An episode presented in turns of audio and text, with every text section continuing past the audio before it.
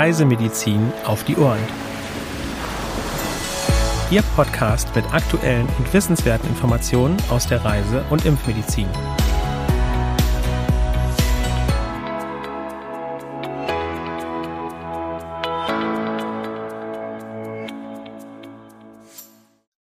Herzlich willkommen zu unserem Podcast Reisemedizin auf die Ohren, heute am Mittwoch, dem 15. März 2023.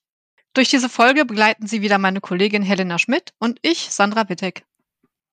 Ja, hallo, liebe Zuhörerinnen und Zuhörer. Schön, dass Sie wieder mit dabei sind.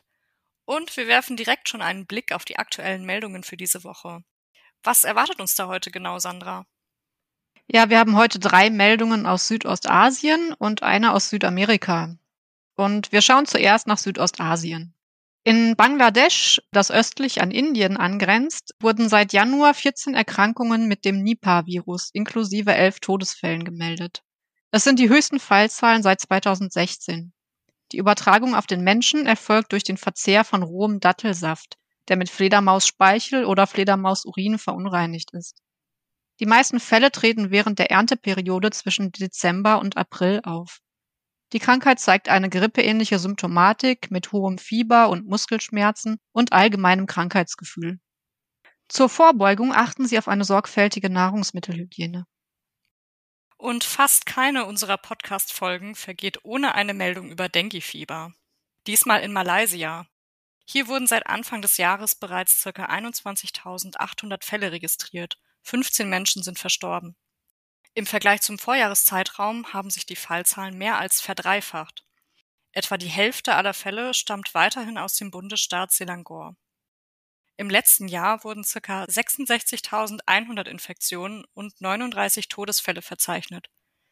Die mückenübertragene Erkrankung ist wie in ganz Südostasien auch in Malaysia verbreitet, vor allem auf der Halbinsel. Da es hier keine terminierten Regenzeiten gibt, ist ständig mit einem Übertragungsrisiko zu rechnen, das nach stärkeren Regenperioden regional ansteigt. Beachten Sie einen guten Schutz vor den vorwiegend tagaktiven Überträgermücken. Seit Februar 2023 ist außerdem eine Impfung gegen Denguefieber verfügbar. Und wir bewegen uns weiter nach Thailand. Der Norden des Landes sowie die Touristenhochburg Chiang Mai und die Hauptstadt Bangkok sind derzeit durch Smog belastet. In diesen Regionen ist mit hoher Luftverschmutzung zu rechnen. Durch Abbrennen von Ernteresten auf den Feldern steigt in dieser Jahreszeit regelmäßig die Belastung besonders durch Feinstaub an. Gefährdet sind vor allem Kleinkinder, ältere Menschen und solche mit chronischen Atemwegserkrankungen. Ihnen wird empfohlen, bei Spitzenbelastungen in geschlossenen Räumen zu bleiben, körperliche Anstrengungen zu vermeiden, eventuell Atemmasken zu tragen. Reisende sollten die lokale Medienberichterstattung aufmerksam verfolgen. Und in der letzten Meldung aus Südamerika geht es um Chikungunya. In Paraguay wurden seit Beginn des Jahres bereits ca. 82.300 Verdachtsfälle gemeldet. 43 Menschen sind verstorben. Seit etwa Oktober letzten Jahres nehmen die Fallzahlen deutlich zu. Besonders betroffen sind weiterhin die Hauptstadt Asunción und das Departamento Central. Insgesamt wurden 2022 ca. 2400 Verdachtsfälle verzeichnet. Presseberichten zufolge ist eine 73-jährige Frau verstorben. Achten Sie auf einen guten Mückenschutz. Weitere aktuelle Meldungen finden Sie unter www.crm.de/aktuell. Und wir machen weiter mit dem Reisemedizin Spezial für diese Woche. Hier geht es um FSME-Risikogebiete in Deutschland. Sandra, kannst du uns etwas mehr dazu sagen? Ja, das Robert Koch Institut hat im epidemiologischen Bulletin Nummer 9 2023 vom 2. März seinen aktuellen Bericht zu den FSME-Risikogebieten in Deutschland veröffentlicht, aus dem wir in dem Reisemedizin Spezial auszugsweise zitieren. Jährlich erfolgt eine Aktualisierung der Risikogebiete. Die Bewertung basiert auf den übermittelten Meldedaten. Der aktuellen Karte liegen die Erkrankungszahlen der Jahre 2002 bis 2022 zugrunde. Bitte beachten Sie, dass der Volltext zum Reisemedizin-Spezial nur CRM-Kunden im geschlossenen Mitgliederbereich zur Verfügung steht. Loggen Sie sich dort bitte mit Ihren Zugangsdaten ein. Den entsprechenden Link finden Sie unten in den Show Notes. Helena, was gibt es denn aus der Rubrik CRM in den Medien zu berichten? Auf einer Pressekonferenz des CRM erklärte der Reisemediziner Dr. Jens Kofahl, wie Reisende einer Seekrankheit vorbeugen und wie sie auf Symptome reagieren können.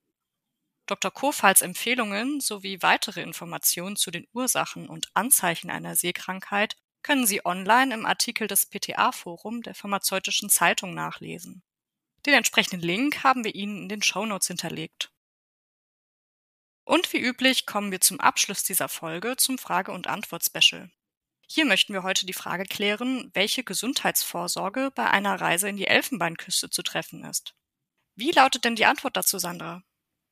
Neben dem auch für Deutschland empfohlenen Standardimpfschutz, also klassisch Tetanus, Diphtherie, Masern, mittlerweile ja auch Covid-19, sind grundsätzlich für alle Reisenden Impfungen gegen Dengue, Hepatitis A, Polio, Typhus sowie gegen Meningokokken der Serogruppen A, C, W und Y empfohlen.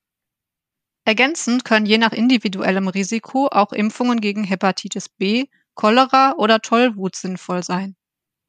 Eine Gelbfieberimpfung ist für alle Personen ab dem Alter von neun Monaten vorgeschrieben und der Nachweis wird bei der Einreise in die Elfenbeinküste kontrolliert.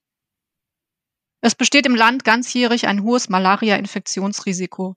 Die Durchführung einer kontinuierlichen Chemoprophylaxe ist daher dringend anzuraten. Daneben sollte immer auf einen guten Mückenschutz geachtet werden, auch zur Vorbeugung anderer Arthropoden übertragener Krankheiten, wie zum Beispiel Chikungunya oder Zika. Zur Vorbeugung von Darminfektionen ist auf eine adäquate Nahrungs- und Trinkwasserhygiene zu achten. Bei Kontakt mit Süßwasser besteht das Risiko einer Bilharziose-Infektion. Entsprechende Wasserkontakte sollten daher besser gemieden werden. Vielen Dank für diese wichtigen Informationen, Sandra. Liebe Zuhörerinnen und Zuhörer, wir möchten uns damit verabschieden und bedanken uns herzlich, dass Sie auch heute wieder mit dabei waren. Wir hoffen, Sie konnten auch aus dieser Episode wieder neues Wissen mitnehmen. Abonnieren Sie gerne auch unseren Newsletter CRM Spot, um auch per E-Mail über aktuelle Meldungen und Themen informiert zu werden. Zur Anmeldung gelangen Sie unter www.crm.de/newsletter. Für Anregungen und oder Fragen senden Sie uns gerne eine E-Mail an info@crm.de. Auch ich verabschiede mich und bedanke mich ganz herzlich für Ihr Interesse. Bis zum nächsten Mal. Haben Sie noch eine gute Woche und bleiben Sie vor allem gesund. Dieser Podcast ist eine Produktion des CRM, Zentrum für Reisemedizin.